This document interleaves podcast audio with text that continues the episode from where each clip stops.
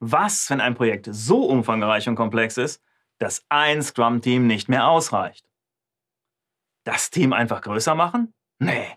Da haben wir gelernt, das sollte nicht zu groß sein, sonst funktioniert Scrum schlechtweg nicht. Die einfache Antwort heißt dann logischerweise, wir brauchen mehrere Scrum-Teams, nicht nur eins.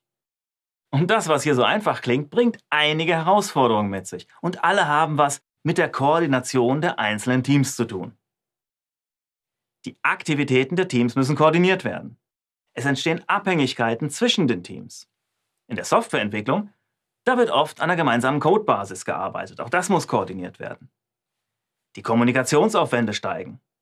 Die erstellten Funktionen oder Teillösungen müssen zusammen funktionieren, gemeinsam getestet werden. Und am Ende muss ein gemeinsames Inkrement entstehen, das potenziell auslieferbar ist. Tja, und um all das zu stemmen, da braucht es zusätzliche Prozesse. Denn im Scrum Guide ist dazu nichts vorgeschrieben. Die Arbeit muss also so koordiniert werden, dass die agilen Prinzipien wie Selbstorganisation, heißt im neuen Scrum Guide übrigens Selbstverwaltung, dass die nicht eingeschränkt werden, aber trotzdem ein gemeinsames Produkt oder eine gemeinsame Lösung oder Ergebnis entsteht, wo auch alles zusammenpasst. Ja, und da das mit dem großen Projektumfang ehrlich gesagt eher die Regel als die Ausnahme ist, gibt es da schon einige etablierte Frameworks, um Scrum zu skalieren. Zum Beispiel Large Scale Scrum, LESS. Oder das Scaled Agile Framework, SAFE. Oder, und nicht ganz so verbreitet, Nexus und Scrum at Scale. Die Links zu den Frameworks, die finden Sie alle im Text des Abschnitts. So, das gerade, das waren alles ausgeklügelte Frameworks, aber daneben gibt es noch eine weitere Idee und die nennt sich Scrum of Scrums. Scrum of Scrums ist kein vollständiges Framework mit Rollen und Regeln, nein, es ist eine einfache Möglichkeit, die Zusammenarbeit mehrerer Teams zu koordinieren. Und da gibt es auch keinen festen einheitlichen Standard. Das Prinzip ist einfach.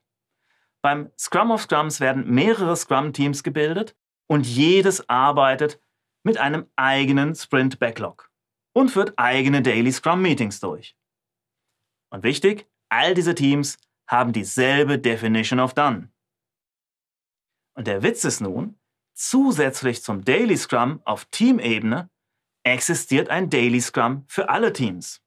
Und da wird dann jeweils ein Vertreter aus jedem Team hingeschickt.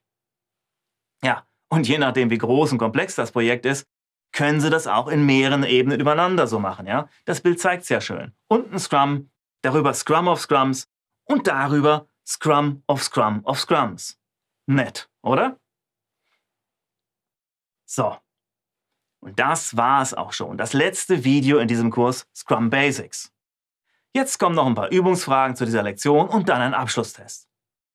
Wie eingangs gesagt, schauen Sie sich dann nochmal den Ablauf im Scrum an, wie in der Einleitung gezeigt. Ja? All diese Begriffe, die kennen Sie jetzt und Sie wissen, wie das Ganze zusammenspielt. Ist klar, das war natürlich nur ein ganz grober Überblick. Wollen Sie also mehr über Agilität ganz allgemein wissen, dann empfehle ich unseren Kurs Agile Essentials. Oder, wenn Sie weiter in die Tiefe von Scrum einsteigen wollen, dann bereiten wir Sie demnächst gern auch auf die Zertifizierung zum Scrum Master vor.